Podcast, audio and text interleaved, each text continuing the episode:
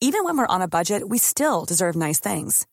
Quince is a place to scoop up stunning high-end goods for 50 to 80% less than similar brands. They have buttery soft cashmere sweaters starting at $50, luxurious Italian leather bags, and so much more. Plus, Quince only works with factories that use safe, ethical, and responsible manufacturing. Get the high-end goods you'll love without the high price tag with Quince. Go to quince.com slash style for free shipping and 365-day returns. Bonsoir à tous. L'heure des Pro 2 du vendredi démarre juste après le rappel de l'actualité. Il est 20h. L'inflation a atteint 5,2% en moyenne en 2022. Elle était d'1,6% en 2021. Cette hausse s'explique notamment par l'accélération des prix de l'énergie et de l'alimentation. Ils affichent une hausse de 23,1 et 6,8% en 2022. La RATP propose des augmentations à ses salariés, 1365 euros net sur l'année, soit 105 euros par mois. Un conseil d'administration d'Île-de-France Mobilité était organisé ce matin. Jean Castex, président du groupe, a notamment échangé avec Valérie Pécresse, présidente de la région Île-de-France.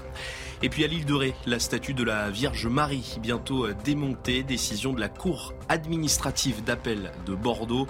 Elle estime que cet édifice tombe sous le coup de la loi de la séparation des églises et de l'État. Réalisée après la Seconde Guerre mondiale, la statue avait été installée à un carrefour en 1983 par la commune.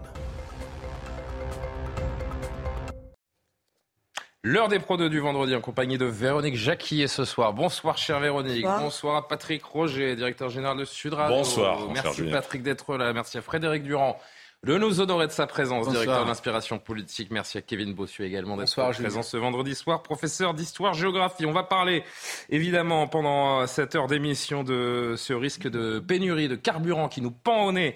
Les automobilistes français seront-ils euh, paralysés comme ça a été le cas il y a quelques mois? On va se poser la question tout à l'heure. Les frontières européennes plus poreuses que jamais, là aussi c'est un sujet à évoquer. Mais je voulais qu'on commence cette émission, les, les premières minutes de cette émission, autour de l'événement de France 2 hier, parce qu'il y a quand même des choses à dire. C'est que Pascal Pro, vous en parlait euh, hier dans, dans l'heure des pros. Je voulais faire le, suivi parce que, vous le savez, France 2 a, déroulé le tapis rouge à Jean-Luc Mélenchon hier soir pour une émission délocalisée en, Guyane, une interview fleuve qui a d'ailleurs fait un bid total euh, derrière toutes les grandes chaînes et, même euh, une chaîne de la TNT W9, à peine un million de téléspectateurs, une émission délocalisée à 7000 km du siège de France Télévisions, le tout pour parler notamment d'écologie. Plus c'est gros, plus ça passe, Patrick Roger. Oui, bah non, ça passe pas. Euh, justement, euh, ça ne passe pas et les, téléspectateurs n'ont pas suivi. Eh ben, il faut dire qu'il n'y a pas une attente particulière pour entendre aujourd'hui Jean-Luc Mélenchon, puisqu'il s'est mis euh, lui-même un peu en retrait.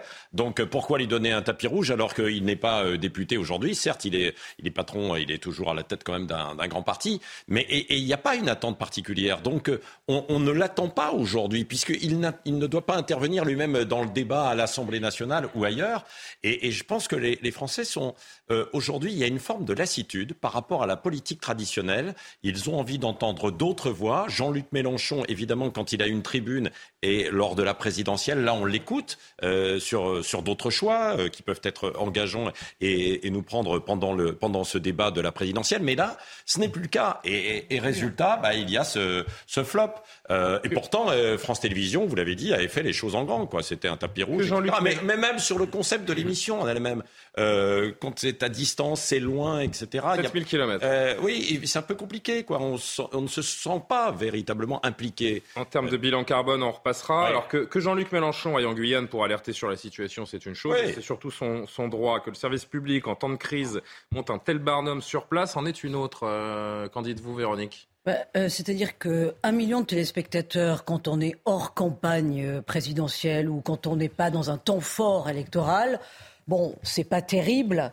Euh, parce que l'échelle de valeur est effectivement à 4 millions quand une émission marche bien mais c'est pas la première émission euh, politique euh, qui fait. C'est quand même la pire audience d'une émission politique en prime time pour euh, France Télévisions. Oui, hein. oui d'accord, mais enfin France 2, non, mais France 2 maintient cette émission en, prime time alors que ça fait pas des scores mirobolants. Voilà, hmm. donc il y a effectivement un parti pris d'imprimer une marque politique avec, disons les choses, plutôt des égéries de gauche ou des gens qu'on considère comme tels, comme des égéries. Après, la deuxième chose, c'est que Jean-Luc Mélenchon est quand même en train un petit peu de se démonétiser parce qu'il a dit qu'il n'était pas en piste pour 2027. Donc déjà, il intéresse moins. Ensuite, il y a eu l'affaire Katnins avec euh, ses propos qui n'étaient pas forcément du goût de tout le monde, y compris chez les militants de la France insoumise, quant à la à la, gestion de la jante féminine.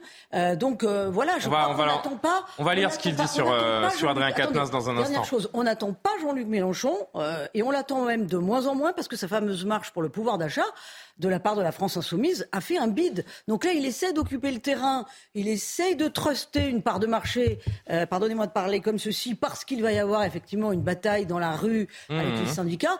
Bon, on voit que ça prend pas, j'ai presque envie de dire que c'est sain. Frédéric Durand, le service public a voulu montrer à Jean-Luc Mélenchon, qui était encore, euh, encore au cœur de, la vie politique, la tristesse de l'audience réalisée hier prouve le contraire. Un million, ça oh, veut dire qu'il n'intéresse plus personne. Est-ce que euh, je vais trop loin en disant que ça marque un peu la fin de Jean-Luc Mélenchon euh, non, ah oui, non, ça je crois pas. Euh, simplement, euh, oui, pour une grande chaîne de services publics, parce que sur d'autres d'autres chaînes, ça aurait été un bon score, un million. Il faut aussi. Ah, bah, évidemment, mais non, mais on prend les échelles de valeur qui sont les bonnes. Tout, tout, à fait. Moi, je partage assez ce qui a été dit, c'est-à-dire qu'en dehors des, des, périodes électorales, les seuls qu'on va regarder sont ceux qui sont au pouvoir, sont ceux qui vont dire des choses qui vont changer votre vie quotidienne demain. Pour le reste, on a plus. Pas certain. Moi, j'aimerais bien ah, savoir quel score ferait. Moi, j'aurais bien aimé savoir quel score ferait Marine Le Pen sur une telle émission. Je suis pas sûr que le service public déroule encore une fois le tapis rouge de la même façon à, Marine Le Pen, mais ce serait intéressant de comparer. Si, euh, vous avez Macron demain qui s'exprime, vous aurez évidemment 4 ou 5 millions de personnes qui vont le regarder. Je fais pas de comparaison avec le président. Je fais une comparaison bah, avec d'autres leaders politiques. Des intérêts assez généralisés de la politique en dehors des campagnes électorales. Emmanuel Macron a fait 4 millions le mois dernier dans eh cette ben même émission. Exactement. Donc ceci explique cela. Euh, il a rappelé qu'il ne serait pas candidat en 2027, tout en affirmant, je le cite, que des circonstances futures pourraient euh, changer la donne. On veut jamais mourir en politique. Non, mais c'est ça, c'est la langue de bois mélanchoniste. Mais moi, j'ai regardé l'émission hier, et pour reprendre une expression de Gilles-William Golnadel, l'odieux visuel du service public a évidemment déroulé le tapis rouge à, mon, à Monsieur Mélenchon. Aucune question qui posait problème. C'était vraiment un boulevard pour lui. Et de manière plus générale, je pense qu'une Marine Le Pen aurait fait un bien meilleur score. Je pense que Jean-Luc Mélenchon a beaucoup déçu en n'acceptant pas la défaite, en parlant de troisième tour, de quatrième tour. Je pense également que les députés de la NUPES sont beaucoup euh, déçus parce qu'ils ont fait de l'obstruction. C'était bruyant, c'était des insultes, un brouhaha perpétuel. Et surtout, moi j'ai des amis qui ont voté à gauche au cours de l'élection présidentielle. Ils ont beaucoup été déçus sur l'affaire Catenins parce que c'est vrai que c'était très compliqué leur positionnement. Il y en a qui soutenaient Adrien Quatennens, alors que la lutte contre les violences conjugales, ça doit être une lutte centrale à gauche. Alors justement, euh, Jean-Luc Mélenchon qui a été interrogé sur le retour à l'Assemblée mercredi de son ami Adrien Quatennens, le député LFI, je rappelle, suspendu de son groupe parlementaire après sa condamnation à quatre mois de prison avec sursis pour euh, violence sur son épouse. Euh, Jean-Luc Mélenchon qui répond donc, il a été puni, nous avons été punis, alors même que nous avions pris les décisions, maintenant on applique les décisions et c'est bien et ça suffit. Il devra regagner gagner ses galons. Il le sait, il ne lâchera jamais Adrien Quatennens. Comment expliquer cette obsession à le, à le réhabiliter alors qu'on sait que la scission est grande et que ça participe justement à ces divisions au sein même euh, de euh, la France insoumise? Non, mais je pense qu'il a une fidélité. Euh, ah oui, c'est sûr. C'était l'un de ses Au-delà de ses propres convictions. Non, mais rappelle, hein, je pense que ça va, ça va bien au-delà. Donc il y a une notion probablement de fidélité, d'amitié avec Adrien Quatennens. depuis des années, ils ont travaillé ensemble. C'était, on disait que c'était potentiellement d'ailleurs l'un de ses successeurs avec euh, Bompard ou, euh, ou, Mathilde de Panot. Et donc, euh, et, voilà, il a envie quand même d'être d'être à la rescousse, quoi, d'être là... auprès d'Adrien Quatennens, quoi, quoi qu'il en soit. Et même si évidemment il est contesté au, au sein de, de, son parti sur cette prise de position, je pense que quand il a une conviction très forte, il va jusqu'au bout. Il se met en marche de, son propre parti. Je suis d'accord avec vous, je suis d'accord avec vous, Patrick, mais là, encore une fois, c'est une renonciation des valeurs, une renonciation de tout ce que Jean-Luc Mélenchon a porté pour sauver un homme qui a, qui a avoué avoir tapé sa femme. C'est quand même ça la réponse. C'est incompréhensible pour toutes les féministes qui votent, par exemple. Et qui retournent sur les bancs de l'Assemblée pour faire les lois. Allez, dernier mot là-dessus, on va avancer, on va, on va parler des vraies inquiétudes des, Français, notamment des automobilistes dans une minute. Euh, c'est un homme du vieux monde, euh, Jean-Luc Mélenchon, et quand je dis ça, c'est pas péjoratif. Il a 50 ans de vie politique. Pour lui, ça reste inacceptable qu'un homme tombe pour une histoire de chambre à coucher. C'est tout. Mmh. Voilà. Euh, il ne faut pas croire qu'il se plie au nouveau monde avec, euh, avec ses rites et ses coutumes. Ça le dépasse complètement. Alors il fait un petit peu semblant parce que évidemment euh, il est le patron de la France insoumise et qui sait bien quand même qu'il y en a dans son clan qui, qui n'étaient pas d'accord et que ça, ça chagrine les militants. Mais c'est tout. On, voit. je, dire je suis persuadé qu'il va y aller en 2027. Oh mais c'est sûr. Je suis persuadé. Moi, je, n'en sais rien. Mais non, mais je n'en sais rien non plus. Je n'en sais rien non plus. Mais en tout cas, il se laisse une porte ouverte. En tout cas, en ce qui concerne cette affaire-là, il n'y a pas que de, bons sentiments. Il y a aussi une guerre de succession derrière qui s'amorce, etc. Et des positionnements qui ne sont pas tous toujours très sain non plus. Bon, allez, on avance. L'inquiétude des, euh, automobilistes pour euh, répondre au projet de réforme des retraites. Vous savez que la CGT, euh, CGT Pétrole appelle à trois jours de grève, 24 heures le 19 janvier, donc dans quelques jours, jeudi, 48 heures le 26 janvier, dans, tous les, dans tout le secteur, et une grève reconductible à partir du 6 février également. Le syndicat qui n'exclut pas un arrêt des raffineries qui pourrait conduire à une nouvelle pénurie de carburant, avertissement qui fait ressurgir cette crainte donc de pénurie, les pompes sont déjà prises d'assaut. Regardez avec Célia Barotte. Dans cette station-service parisienne, les files d'attente ont déjà commencé à s'allonger. À une semaine du mouvement de grève prévu par la CGT Pétrole, les automobilistes craignent une pénurie d'essence.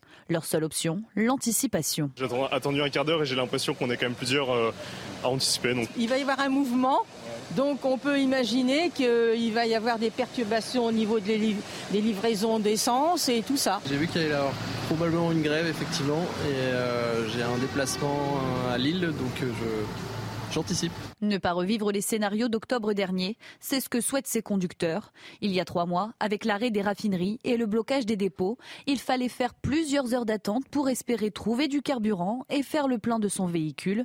Alors pas question pour les automobilistes d'être bloqués une nouvelle fois. On n'arrive même, même, même, pas à avoir accès aux pompes alors qu'on habitait juste à côté. Donc euh, j'ai dû annuler des, fêtes de famille, des repas de famille. Je ne veux pas faire la queue pendant une heure, deux heures euh, en espérant, voilà, même parfois plus, me réveiller à 4 heures du matin en espérant trouver euh, de l'essence. Face au risque de pénurie de carburant, Elisabeth Borne a demandé aux syndicats d'être responsables et de manifester sans pénaliser l'ensemble des Français. Kevin Bossuet, on prend les mêmes et on recommence. Il y a quand même un pouvoir de nuisance. Enfin, on découvre pas la Lune, hein, mais un pouvoir de nuisance pour un syndicat, pour des syndicats qui représentent, je le rappelle, à peine 5% du monde salarial.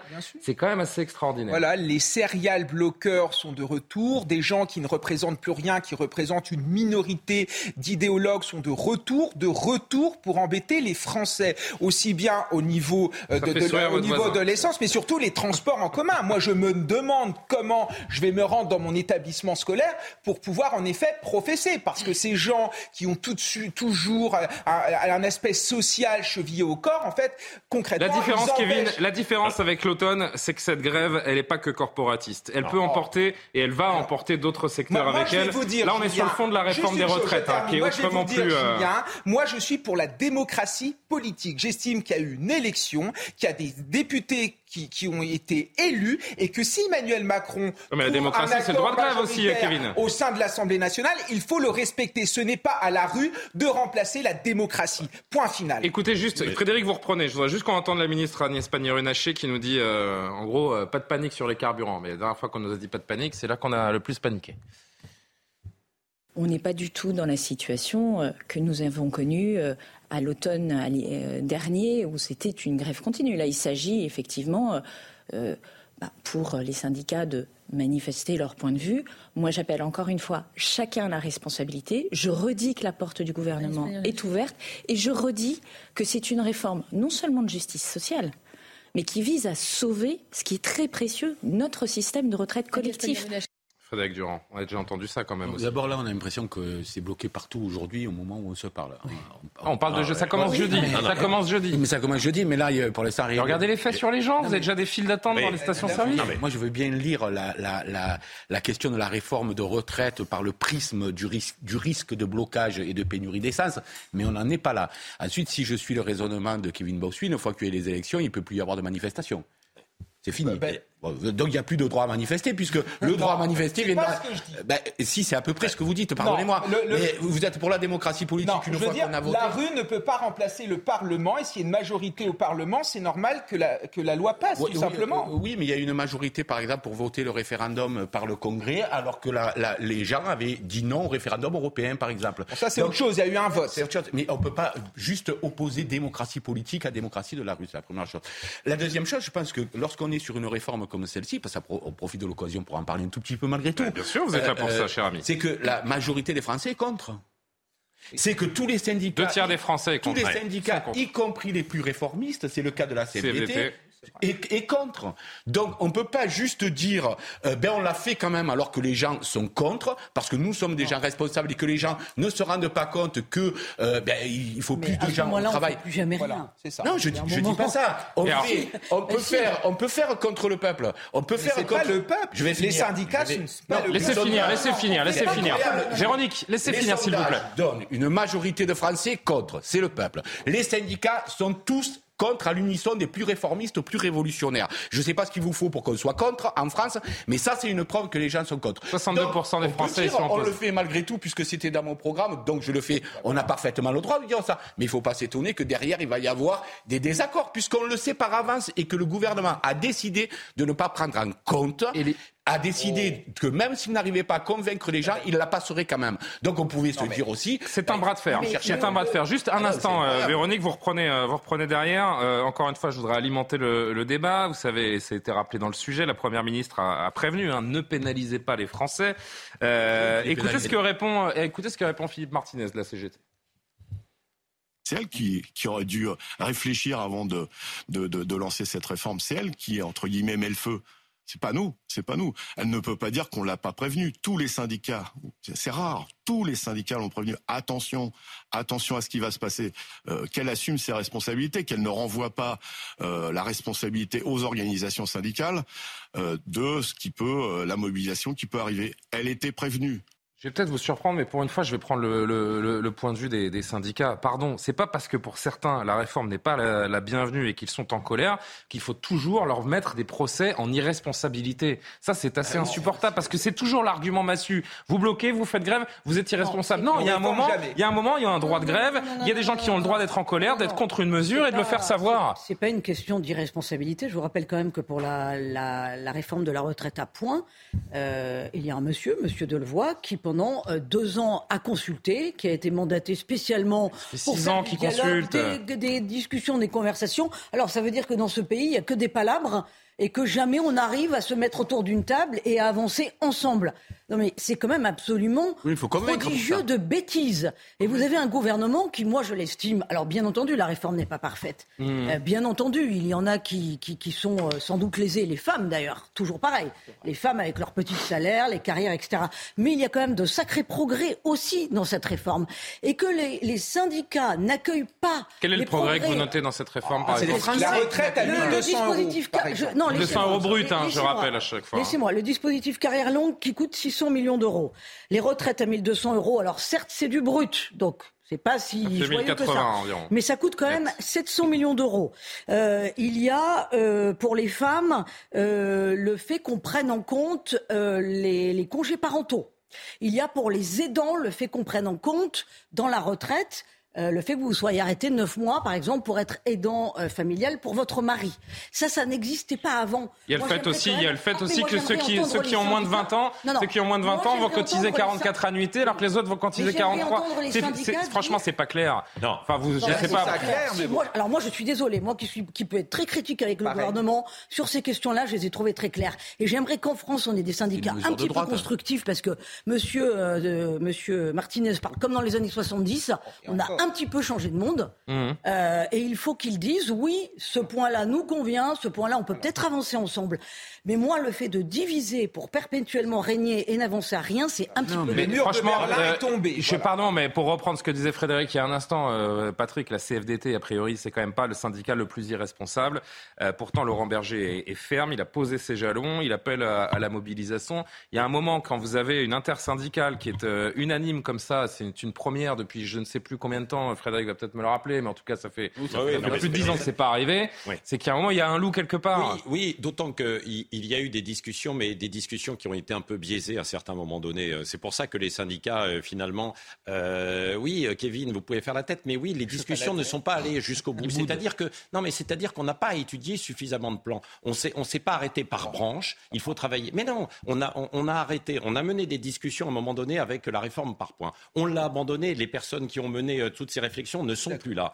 Aujourd'hui, on a repris en fait le dossier avec d'autres personnes. On n'a pas mené en fait dans les branches de véritables réflexions. On n'a pas travaillé. On n'a pas pris en compte. Vous avez dit euh, les choses ont changé depuis 30 ans. Bah oui, les choses ont changé depuis 30 ans. Il y a par exemple le télétravail. Il y a par exemple l'emploi des seniors.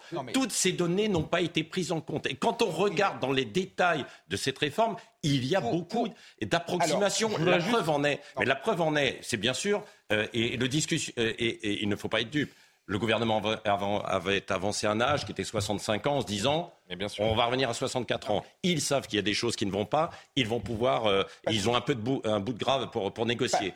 Et, et, et, bien sûr, dans ce contexte, il y a euh, bah, tous les syndicats qui, dans ces conditions, ont, l'impression qu'on leur impose et qu'on n'a pas voulu discuter sur certains points. Sur la grève euh, et cette promesse de, de blocage qu'on peut, qu'on peut imaginer, on verra. Hein. Personne ne peut, ne peut dire ce qu'il en sera, mais, mais c'est vrai que le risque est, est grand. Écoutez ce que pensent certains Français de cette grève vont vous interroger dans la rue aujourd'hui C'est important de manifester quand on n'est pas content de ce qui se passe, mais euh, faire grève, euh, bloquer, euh, bloquer toute la société pour se faire entendre, pour moi, c'est pas la solution. La grève ne sert à rien parce que de toute façon, ils n'obtiendront pas ce qu'ils voudront. c'est trop facile. Bon, voilà, moi je suis contre. Bah, le droit de grève, oui, c'est un truc important en France, et ça je comprends. Après, faire grève pour faire grève, euh, s'il n'y a pas de solution ou de proposition, là, je suis pas trop d'accord. Il y a des revendications, euh, il faut bien les entendre. Donc, euh, oui, oui à la grève, mais pas, pas dans la continuité, comme souvent, on se complaît. On sait rentrer dans les grèves, on ne sait jamais en sortir dans ce pays. C'est ça le problème. Frédéric, le gouvernement peut rester sourd très longtemps comme ça? Non, mais parce que euh, les gens ont l'impression que c'est terriblement injuste ce qu'on leur, euh, ce qu'on leur fait, tout simplement. Vous savez, il y a un sociologue qui dit très justement, la retraite, c'est un peu le canot de sauvetage, parce qu'il y a tellement de souffrance au travail aujourd'hui, de perte de sens, qu'on voit la retraite comme l'horizon, un horizon libératoire. Déjà, ça... Et quand on touche au canot de sauvetage, eh bien, on n'a plus rien derrière. Et donc, les gens ressentent ça comme terriblement injuste. Ensuite, deuxième chose, on nous dit effectivement, on vit plus longtemps, donc il faut travailler plus longtemps. Sauf qu'on produit trois fois plus qu'il y a 40 ou 50 ans. Euh, donc on a, on a aussi des gains de productivité qui ne sont jamais pris en compte euh, dans tout ça. et, il y a une vraie, par exemple, le corps nous disait qu'aujourd'hui on devait avoir un déficit de, de 10 milliards d'euros, on est à plus 3 euh, milliards. Donc y compris, on ne fait plus confiance tout à fait aux projections qui sont faites sur 2030-2035. Et je crois que les gens... On réduit le nombre de personnes qui pourront partir à taux plein et puis, avec cette retraite. Ah, mais, ça c'est évident, mais c'est le but hein, d'ailleurs. Bien sûr. C'est le but. bien sûr. C'est le but jusqu'à ce En fait, que personne ne quitte le monde du travail à taux plein. C'est le but jusqu'à ceux qui seront épuisés, partiront mal malgré tout et prendront les fonds de pension. Et comme ça, on fera un système mixte de fonds de pension. Et donc, quand on me dit que c'est pour protéger, moi, je rigole parce que je me dis que c'est nous pousser euh, vers ça. Donc, je pense que les gens ont raison de se mobiliser. Je pense qu'ils ont raison, contrairement à vous, de faire entendre leur voix parce qu'ils ne sont pas d'accord et que c'est toujours eux qui doivent payer les pots cassés. Il reste deux minutes. une minute pour Kevin, une minute pour déjà Pour répondre à Patrick, pour discuter, faut être deux. Sans doute, on peut discuter avec la CFDT, avec la, la CGT. J'en suis moins sûr. En outre, le taux de syndicalisation dans notre pays, c'est 10% dans le privé et c'est 20% dans la fonction publique. Donc je suis désolé, ces gens sont minoritaires. Il y a, eu, une, il y a eu une élection. Il y a eu, je termine. Il y a eu une élection présidentielle. Ce n'est pas la CGT qui a été élue, ce n'est pas Jean-Luc Mélenchon. En outre, pour répondre maintenant à Frédéric, qu'est-ce qu'il aurait fallu faire? Je pense qu'on nous sommes tous d'accord. Il faut préserver le système par répartition. On n'avait pas 36 euh, choix possibles. Soit on, on baissait le, montant des pensions, ce n'était pas possible. Soit on augmentait euh, la, la, la, somme des cotisations, ce n'était pas possible non plus. Donc le seul moyen, en effet, c'est de reculer l'âge à la retraite. Et je trouve que la seule question qui intéresse les gens, c'est est-ce que la réforme est la plus juste possible C'est la seule question qui va. Il y, a quand même des avancées sociales. Par contre, le point moi qui me pose problème, c'est le chômage chez les seniors, parce que là, il va bien falloir résoudre cette. Bah, il y a l'index moi, c'est le seul point faible. Mais l'index, vous voyez bien que c'est voilà. Mais ça, c'est le seul point qu'il va falloir résoudre. 50 secondes, Véronique. Oui, euh, c'est presque un sujet philosophique, hein, la retraite. Hein. La retraite, ça veut dire se retirer du monde au sens propre. Il y a bien des gens qui voient arriver la retraite avec beaucoup d'angoisse, les hommes notamment, parce qu'ils n'ont pas du tout envie de se retirer du monde. Donc, euh, il aurait presque fallu réfléchir sur une retraite. ça dépend. Hein. Ça dépend Non, mais ah, les métiers pénibles, les carrières longues, bien sûr. vous avez envie de partir plus tôt. Et puis, il y a des gens qui Oui, il y a la différence entre ceux qui prennent du plaisir dans leur travail et ceux qui ont le travail comme une contrainte. Non, mais là, vous avez, vous avez l'hôpital qui, qui est euh, en burn-out, vous avez des, des chirurgiens qu'on oblige à partir à la retraite alors qu'il pourrait encore opérer pendant 4-5 ans. Ça n'a pas de sens. Donc c'est évident qu'il manque une dimension humaine et presque philosophique à cette, à cette réforme et que le gouvernement et on aurait pu attendre cela d'Emmanuel Macron. Le gouvernement aurait pu emmener les Français avec lui dans cette réflexion. Juste peut-être par, rapport, juste peut là, par rapport à ce que vous dites, la pause. là où on n'a pas suffisamment travaillé par rapport à l'emploi des seniors, c'est qu'à 55 ans, à 58 ans, à 60 ans, dans beaucoup de secteurs, y compris euh, chez les cadres, on n'a plus forcément envie de travailler de la même manière. Et on aurait pu travailler peut-être sur des temps partiels. Oui, mais très, très vite, tenir compte de la pénibilité de façon sérieuse. Écoutez, vous avez 6 ans d'espérance de vie de moins quand vous êtes un ouvrier plutôt cadre. Donc quand vous avez travaillé jusqu'à 60 ans, pardonnez-moi, que vous avez été ouvrier maçon, ouvrier agricole, attendez, jusqu'à 60 ans, vous êtes à peu près cuit. Et de ce que vous allez profiter de votre retraite, c'est pas grand chose. Hein. Non, mais là, on prend en compte la pénibilité, mais on prend en compte l'usure, c'est-à-dire qu'il y aura, la pause, en euh, effet, il y aura forcément, on, on, on ira voir le médecin pour savoir si on est apte à continuer ou pas. Si on avait pris en compte la pénibilité, cela, euh, on, aurait recréé des régimes spéciaux en fonction des métiers. cette belle énergie, cher ah Kevin et cher tous, parce que nous continuons les, débats dans un instant. Les frontières européennes sont une passoire. C'est l'agence Frontex qui nous le rappelle ce soir. On, on en parle dans un instant. À tout de suite.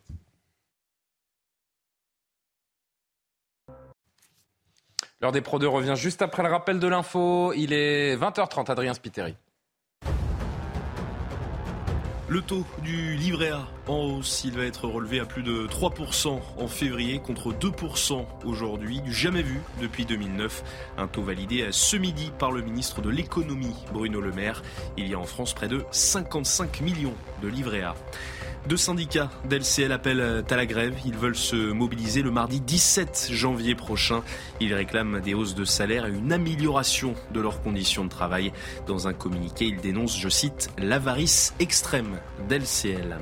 Puis Benjamin Mendy, déclaré non coupable de six viols et d'une agression sexuelle, décision de la justice britannique ce vendredi après cinq mois de procès. Il sera rejugé pour deux accusations pour lesquelles le jury n'est pas parvenu à un verdict. Le défenseur est suspendu depuis plus d'un an par son club de Manchester City. Nous sommes toujours en compagnie de Véronique Jacquier, Kevin Bossuet, Frédéric Durand, Patrick Roger, deux jours après l'attaque de la gare du Nord par un homme sous le coup de deux obligations de quitter le territoire français. Ces chiffres qui euh, nous interrogent.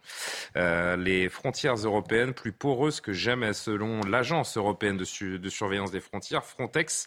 Le nombre d'entrées irrégulières dans l'Union européenne a augmenté en 2022 de 64% par rapport à l'année précédente, atteindre, pour atteindre pardon, le niveau le plus élevé depuis 2016. Les explications à Bruxelles de Pierre Benazé, notre correspondant. C'est l'agence Frontex de garde-côte et de garde-frontière basée à Varsovie qui l'annonce. Il y a eu cette année une augmentation de 64% du nombre de migrants entrés euh, clandestinement dans l'Union européenne. Ce chiffre de migrants clandestins euh, est plus élevé que celui euh, de 2013. Il y a eu, on se souvient, en 2015, un million et demi d'entrées illégales dans l'Union européenne, un demi-million en 2016. Ça avait baissé depuis et surtout, ça avait baissé en 2020, année de la pandémie où il y avait eu euh, environ 100 000 migrants, on est reparti euh, dans les chiffres beaucoup plus importants depuis cette année. Les entrées qui se font surtout euh, par la Méditerranée centrale, une augmentation de près de la moitié, et puis une augmentation de 136% du nombre de migrants dans la route des Balkans occidentaux. On a vu l'Union européenne se démener ces derniers mois pour demander à des pays comme par exemple la Serbie de supprimer leurs accords d'entrée sans visa vers leur territoire, puisque c'est de là, les Balkans occidentaux, que l'augmentation principale se fait. Et puis il y a aussi euh, une augmentation du nombre de sorties de l'Union européenne. Il faut le noter, 71 euh, 000 migrants illégaux ont quitté euh, les côtes de la France et de la Belgique en direction du Royaume-Uni. Une augmentation de 37 des sorties dans cette direction. Véronique Jacquier, commentaire, on peut difficilement être moins efficace en termes de maîtrise des frontières. Bon, il y a déjà une chose positive, c'est que Frontex communique. Euh, ça veut dire qu'on a passé un cap. Ça veut dire que Frontex se rend compte quand même qu'il y a urgence à dire qu'il y a un problème et qu'il faut sortir du déni, parce qu'il y a un déni européen, pas pour tous les pays, mais enfin pour la plupart des pays, en tout cas pour la France, euh, il y a un déni. Et c'est vrai qu'il faudrait, à minima, que l'on se demande où, est passé le sens de l'État et le sens de la maîtrise de nos frontières. Alors peut-être que pour nos gouvernances, ça, va leur mettre euh, euh, ces chiffres sous le nez et qu'il va enfin y avoir une réflexion, une prise de conscience et, euh, et un mode opératoire pour qu'on puisse reprendre la maîtrise de nos frontières. Parce que c'est encore un gros mot au sein de la Macronie. Ben. Et moi, je m'étonne qu'on s'étonne de ces chiffres. parce qu'on a entendu le correspondant qui parlait de plus d'un million en 2015. Et on voyait ces fils ininterrompus il y avait la guerre de, en Syrie. De personnes qui arrivaient avec la guerre en Syrie, principalement des hommes jeunes. Je me souviens des commentaires à l'époque.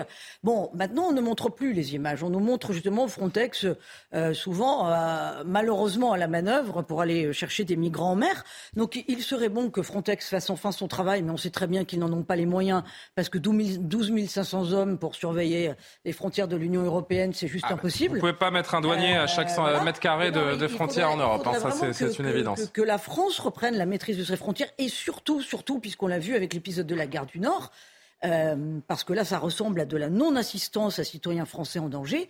Il faudrait vraiment que pour la question des OQTF, euh, on se mette aussi en quête de rétablir un rapport de force diplomatique digne de ce nom. C'est-à-dire que vous vous rendez compte, 330 000 personnes qui entrent irrégulièrement dans l'Union européenne, en principe, vous allez au Danemark, vous n'avez plus droit à rien. mais il n'y a pas juridique sur les non, mais finir. Vous mettez le pied au Danemark, vous n'avez droit à rien. Vous n'avez hmm. plus droit à aucune aide. Et si vous commettez un méfait sur le sol danois, vous n'aurez jamais la nationalité danoise. Vous arrivez en France, vous arrivez dans d'autres pays d'Europe, mais surtout en France, c'est open bar et c'est un pays de cocagne. Je pense que ça commence par là et dans le même temps, on maîtrise les frontières. Le terme de QTF qui a plus vraiment de sens, hein, qui correspond à aucune réalité, puisqu'en 2021, à peine 9% des 143 000 OQTF ont été exécutés. On sait qu'avec euh, tous les recours et le, droit français, il y a une impuissance immense. Quand un étranger entre en France illégalement, il a 99% de chances de rester.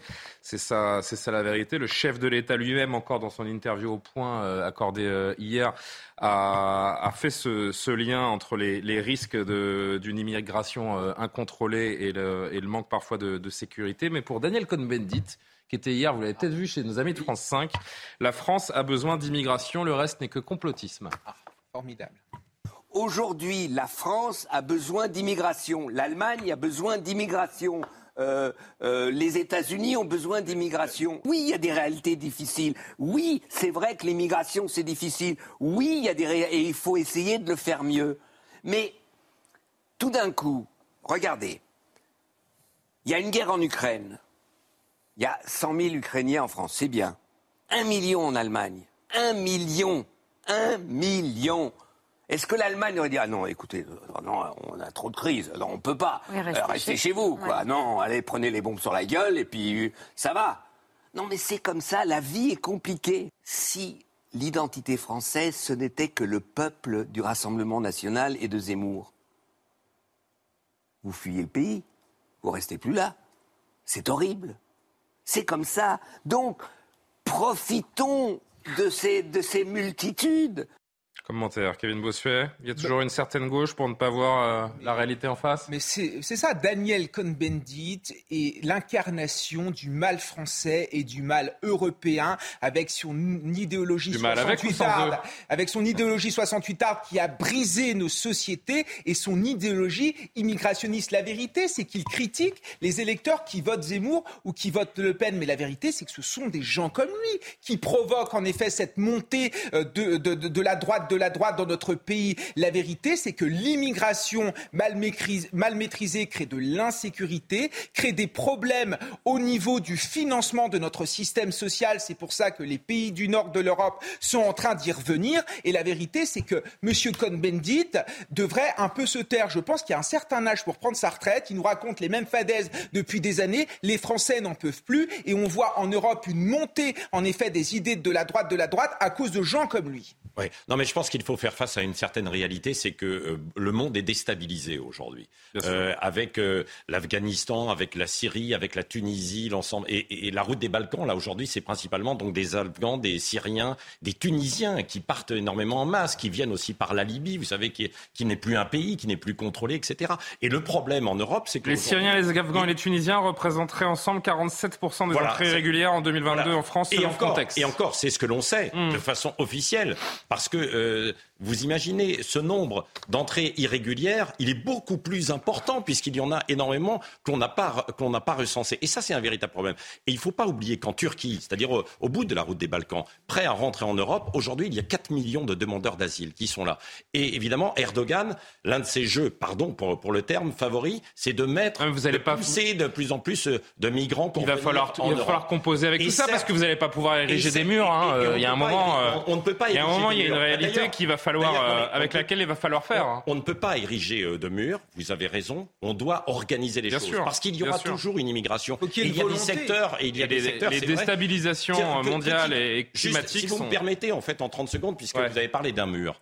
Euh, le mur de, vous vous souvenez, de Donald Trump, qui a été dénoncé évidemment pour le, pour le mur de la, de la honte. Ce qui se passe aujourd'hui aux États-Unis est encore plus fort, c'est-à-dire que Joe Biden Aujourd'hui, la Maison-Blanche a décidé d'accélérer les procédures d'expulsion parce qu'il y a trop de portes, de personnes qui frappent à la porte. Résultat, ben, ils ont mis euh, en, quelque sorte des quotas. Il y a 30 000, migrants, 30 000 migrants qui sont acceptés par mois. Eh bien, l'Europe va être obligée de s'organiser aussi dans le même sens. Sinon, c'est désorganisé. on ne peut pas parce qu'après, il y a le problème d'accueil. Euh, comment, quel logement, comment l'intégration. Il y a un manque de volonté politique. Non, très complexe. Cohen-Bendit tient le discours de l'incandescence libérale, la libre circulation des, des, des, d'argent, des personnes, etc. Donc, en cela, il rejoint la droite libérale. Tous sont bien d'accord, avec Macron d'ailleurs. Euh, pour dire il faut que tout soit ça libéré, il faut qu'il n'y ait plus de frontières, etc. Euh, c'est d'ailleurs pour ça que la droite a un problème, c'est d'ailleurs pour ça que la gauche a un problème. Chacun a un problème parce qu'ils ne se rendent pas compte que le système dont les gens ne veulent plus. Les gens, il y a deux raisons pour lesquelles ils peuvent comprendre qu'il y ait de l'immigration. La première, c'est les réfugiés. Ils restent majoritaires en France à dire si quelqu'un risque sa vie, euh, ben oui, c'est normal que nous l'accueillions si c'est un vrai réfugié. La deuxième raison, ce serait un besoin économique. Mais lorsque vous avez créé 10 millions de gens qui vivent en dessous du seuil de pauvreté en France, parce que vous avez désindustrialisé le pays, vous ne pouvez pas dire aux gens on va faire rentrer de la main-d'œuvre immigrée. Pourquoi? Mais parce qu'ils le sentent comme, parce qu'ils le... je vais finir, parce qu'ils le vivent comme une concurrence. et c'est pas le bobo architecte parisien dans son bureau. Et je finis. Et c'est pas le bobo architecte parisien dans son bureau qui se sent en concurrence, lui, avec l'immigration. Ce sont les mais Frédéric, le problème en Europe est d'abord et avant tout idéologique. On a une Europe de Bruxelles qui est immigrationniste. Et on l'a vu au moment de la crise migratoire entre la Biélorussie ou la Pologne, où les Polonais ont appelé à l'aide notamment euh, la Commission européenne et on leur a dit que ce n'était pas possible. Et il est là le problème. C'est pas vrai ça. Depuis c'est fait possible. Ils ont refusé de financer le mur qu'ils voulaient mettre S'il vous plaît, franchement, je suis très. Le, chrono est très short ce soir. Daniel Cohn-Bendit, quand il dit un million d'Ukrainiens. Euh, ces gens-là ont l'ambition de retourner chez eux. Donc déjà, il y a quand même une nuance hmm. à apporter. La deuxième chose, c'est que quand il dit euh, l'Allemagne a besoin d'immigration, la France a besoin d'immigration, oui, parce qu'on fait plus d'enfants. Donc je crois que déjà l'Europe devrait se vanter de mettre vraiment en route une politique nataliste. Vous pouvez pas ouvrir les, les, portes et dire euh, que voilà, vous pouvez pas ouvrir les portes de chez vous en, en disant venez vous installer, euh, alors que finalement on n'a plus rien à vous offrir. Il y a la moitié de l'Afrique qui veut venir en Europe. Qu'est-ce qu'on fait dans les 50 ans qui viennent? Donc ça dépasse le simple besoin d'immigration. C'est une question civilisationnelle. Bon, il nous reste 5-6 euh, minutes dans cette, euh, dans cette émission. Je voulais prendre quelques minutes également pour évoquer cette, euh, cette polémique. C'est peut-être un détail pour vous, mais quand on connaît l'idéologie du maire de Lyon, ça veut dire beaucoup. Grégory Doucet, qui se dit attaché à la sobriété énergétique, a décidé d'équiper ses agents contre le froid. Jusqu'ici, tout va bien. Très bonne, très bonne initiative du maire de Lyon. La ville a commandé 450 doudounes. Seulement voilà, les doudounes ont été fabriquées au Bangladesh. Quand on est maire écologiste, c'est pas vraiment du meilleur effet. Ça n'a pas échappé au syndicat Sud Solidaire qui s'est exprimé dans un communiqué qu'on va lire ensemble.